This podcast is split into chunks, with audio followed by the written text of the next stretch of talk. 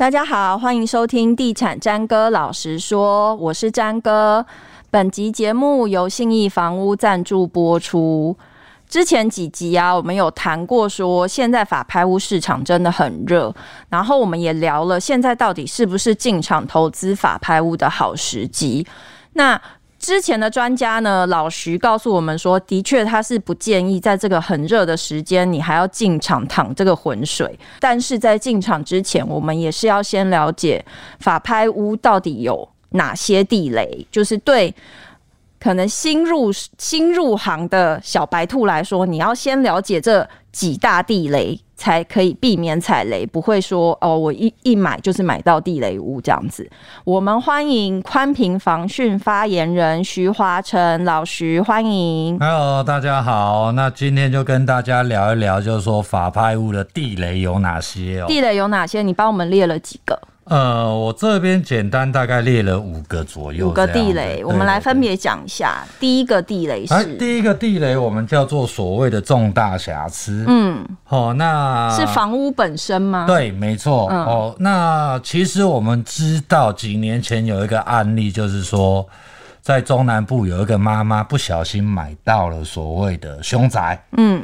结果后来呢，搞得这个银行没有一间愿意这个贷款给他这样子。嗯嗯嗯、那这个是我记得当时闹得沸沸扬扬的这样子。嗯、那最后当然就是说债权银行这边有同意哦，就是说愿意做一个贷款的动作这样子。那可是也从这个事件之后呢，其实法院这边就有明确规定来，就是说有特别要求，举凡重大瑕疵，就是所谓的。海沙屋、辐射屋以及凶宅这三个地部分，要特别列清楚在所谓的笔录内容里面。哦，对，因为我们现在看都有都有写。对的，但是以前或许没有那么的明确。嗯。但是现在其实，呃，虽然说笔录大部分都会列出来，可是其实我们很常可以看到笔录里面是有一句哦，就是说。最后还是会加注，请应买人自行查明。嗯，好、哦，那意思就是说，哦，或许法院有的时候调查的时候，并不能够那么完整的调查到这样子。哦，嗯、那所以说，像这个部分，有的时候虽然笔录上面没有记载说他是所谓的凶宅好了，嗯，但是可能你买到之后，周边邻居才会告诉你说，哎，这一户确实是。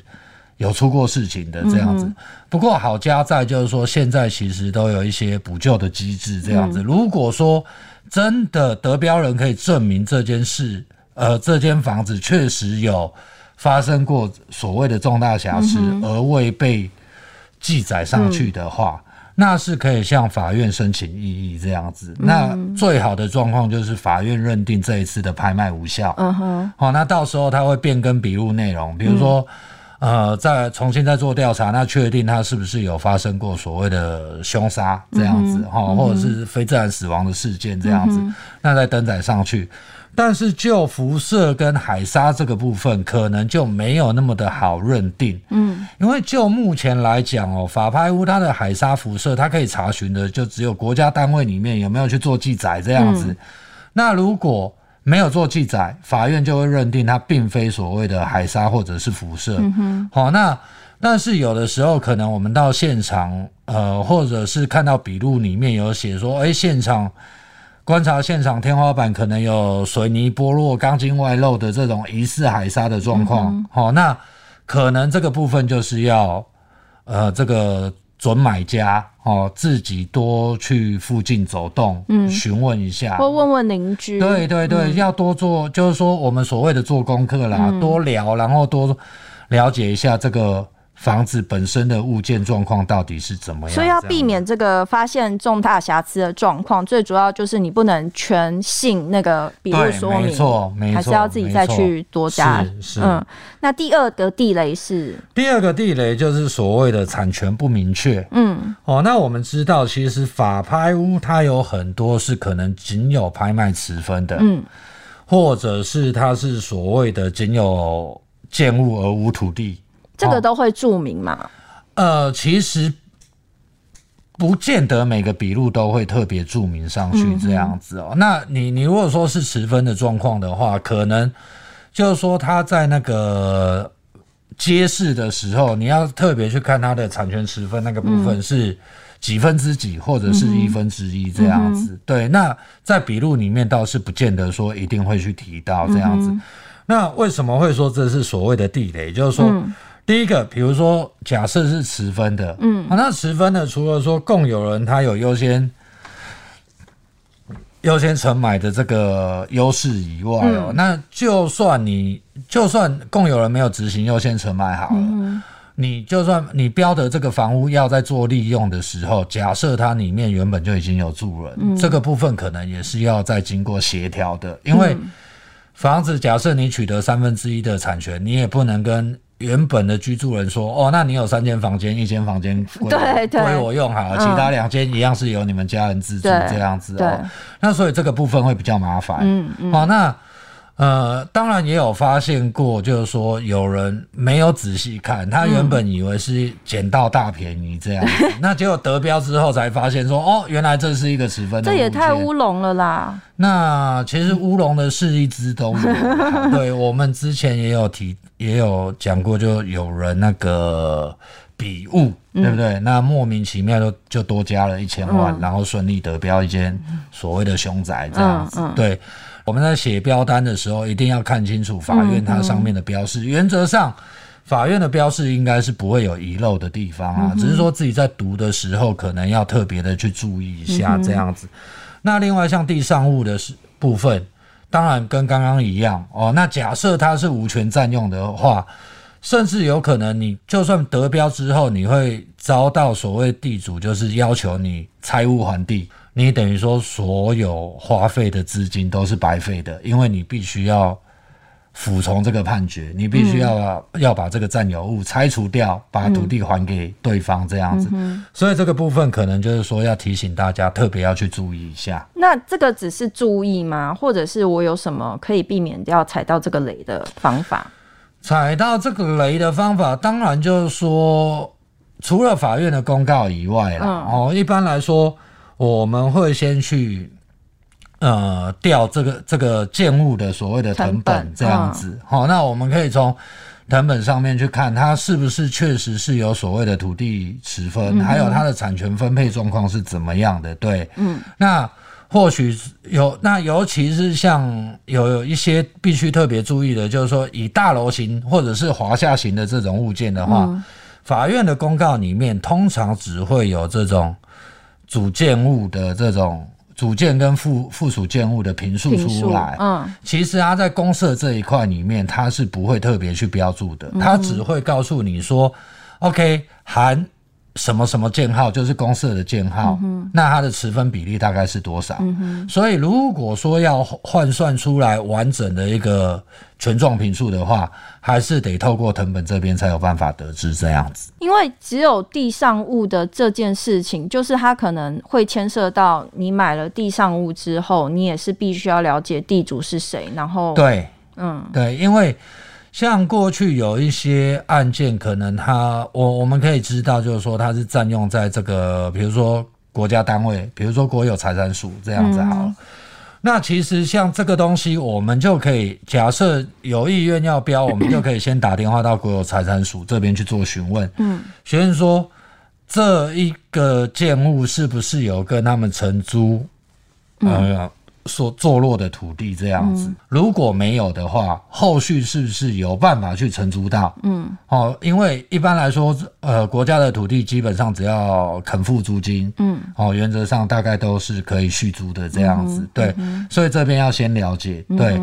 那如果是个人的土地的话，可能就要去现场做调查，找到这个地主询问说、嗯、，OK，那过去是不是有这相关的租约存在？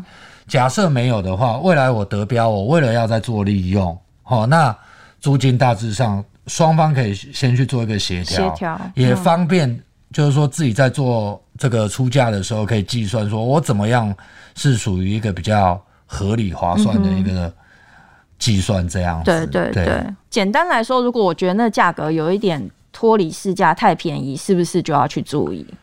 呃，基本上我们可以这么说啦，就是说。呃，跟市场行情差距太大的，或多或少都会有一些问题。这样子，当然有可能它只是很单纯的，呃，屋况不佳，外加屋龄老旧这样子哦。哦，那如果那复复杂的话，就刚刚提到的，它可能仅有建物，或者是持分哦，又或者是发生刚刚所说的重大瑕疵这一些。因为假设以凶宅来讲的话，我们目前来看，凶宅大部分可能也都要到。四拍大概市价的一半左右，才比较会有投资人愿意进场这样子。对、嗯嗯，好，那第三大地雷是第三个地雷，其实刚刚有提到所谓的优先承买权。嗯，好、哦，那这个通常会发生在这就是这种共有的物件。那它会标注吗？呃，基本上会。嗯，好，优先承买权基本上像这种共有的物件的话，其实在那个笔录里面特别会会有加注，对对对，会特别加注说这是属于共有、共同共有或者是什么样的状况这样子。那其他共有人会有所谓的优先承买权。好，那这个部分其实就可以要注意的地方就是说，因为我们常常有的时候就是说买了之后，结果。好不容易经过被蓝湖 对，经过大家一番竞争，好不容易加高价得标之后，嗯、可是却没有想到对方行使一个优先承买权，嗯，就整网搬走了。搬走。当然了，你说就损失上面，可能就仅有时间上面的损失而已啦。嗯、哼哼哼可是，呃，这些程序你可能还是要经历过一一一些等待期啊，因为法院毕竟。还要再发函去询问其他共有人是否愿意承买这样子。嗯嗯、那这个如果说针对这种资金比较吃紧的人来讲，可能就会造成问题，因为我资金卡在那边，嗯、在法院没有正式告诉我有没有人承买之前，嗯、我就卡在那里。我就算想有看到另外的标的，嗯、可能我也没有那么的好去做运用这样子。嗯、对，所以这个东西是这个优先承买权的。部分可能也要稍微注意一下，这样子。好，第四大地雷。第四大地雷就是所谓的移转取得资格限制。好长一串，有没有白话一点？比较常见的案例是所谓的土地，嗯，哦，比如说像有一些乌来的土地，它是可能是在原住民保留区里面，嗯、像这一种的话，它的承买资格就是你必须要有原住民的这个身份。嗯哼，你才能够去做一个购买的动作，这样子哦。那当然有很多人会问说，哎，那我是不是可以做一个借名登记的部分？这样子，我去找有符合资格的朋的朋友。但是这边要提醒，就是说，当然你可以这么做哦，但是原则上借名登记这个东西就是属于所谓的私约哦。就法律上来讲，你取得的这一个土地来说。虽然出资人是你，可是最终还是登记在别人名下这样子哦。那那将来如果不幸友谊破裂，有发生意外的话，那这一块土地的归属到底会是谁？哦，那这个东西可能就是还有一些到时候要争议的地方，甚至搞不好。到时候为了争取这个所有权，可能还要法庭相见，嗯、还要额外再去花所谓的律师费这样子。他这样会回溯回来，就是比方说我要打这个官司，会不会回溯回来变成说你这个拍卖就无效了？因为你是嗯，基本上是不会，不会。但是就是变成你要两个人就是诉讼。对对对，所以这个部分的话，就是说，当然啦，会希望说尽量避免这种方式去做一个取得啦。对，那。另外来讲的话，像我们知道过去可能有一些军宅，嗯，好，那哦有，因为军宅通常像过去来讲的话，可能只有军人，嗯，好，同样符合军人资格的才可以取得这样子。不过这种状况近年来比较少见一点，因为像现在的不管是军宅或者是我们所谓的合一宅，好了，嗯，它基本上。呃，在过户的时候就有一个移转限制的一个年份，嗯，那只要过了这个年份，基本上就解禁了，这样子，嗯、对、嗯，慢慢都解禁了，对。好，最后一个地雷是，最后一个地雷叫做所谓的，呃，应该是说有特别被调查单司法单位做一个禁止处分的这一个注记。之前很有名的，是不是就是那个信义路上的土地？呃，像信义区 D 三的土地，嗯、当时就是因为邓文聪的这种、嗯、呃邓文聪幸福人寿掏空案，嗯，哦，所以这个他有特别的去做一个加注加注禁止处分的注记。嗯那另外像其实像国阳天母当初许金龙的热身炒股案，嗯、那许金龙名下的这个相关不动产也有被特别加注这样子。嗯、那像这一种哦，基本上来说，他就是说减掉在侦办案件，或者是减掉认为他必须先保存他的不法犯罪所得这样子，嗯、所以他会特别去为了怕。这个犯罪人脱产，所以他会特别去做一个这种注记这样子。嗯、那这种麻烦就是说，有可能你就算你得标之后，这个所有权还是不能够移转的，因为他禁他的这个禁止处分的这个限制没有取消掉。嗯、因为原则上来讲，禁止处分的这个注记只有主妇单位可以去做涂销的动作。主妇是，别人以为是家庭主妇、呃哦。没有没有没有，就是。简单来说，假设今天这一个 case 是在台北地院，嗯，进行拍卖，嗯、对不对？但是他的当时有加注禁止处分的是，可能是台北地检署，嗯，哦，那就算拍卖结束之后，其实台北地方法院没有权利向地震单位说、嗯、，OK，你要帮我把这个禁止处分的注记拿掉，嗯、必须要地检署的这个。嗯同意对承办人员去嘱咐地震单位，他们才会主动把它撤销掉。嗯哼，那要撤销掉才能过户。嗯，所以像这种比较特殊的案件哦，过去呃，我知道一开始还有那个银行，嗯，针对这种会愿意做放贷这样子，但是后来经过几个案子，发现。